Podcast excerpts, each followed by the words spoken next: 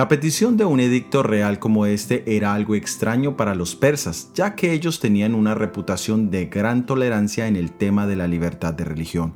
Pero el concepto en sí de la devoción al rey no era totalmente nuevo. De hecho, esto lo vemos también en las culturas egipcias y romanas. Y fue exactamente la adulación lo que lo engañó y luego al darse cuenta del engaño, lo lamentó profundamente. La adulación es la alabanza exagerada y generalmente interesada que se hace a una persona para conseguir un favor o para ganar su voluntad.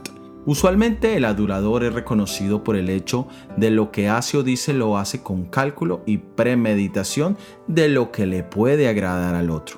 La palabra de Dios advierte sobre la lengua lisonjera. De alguna manera, el adulador es un enemigo oculto del que vale cuidarse. La adulación es una herramienta fundamental que utilizan las personas que están bajo el mismo espíritu que tenía Jezabel es una herramienta de seducción y manipulación buscando estar cerca e influir sobre los líderes. El adulador actúa con astucia. La adulación es diferente a un reconocimiento para que la persona sepa que está haciendo algo bien. Proverbios capítulo 26 versículo 25 nos dice, Cuando hablare amigablemente, no lo creas, porque siete abominaciones hay en su corazón, aunque su oído se cubra de disimulo, su maldad será cubierta en la congregación.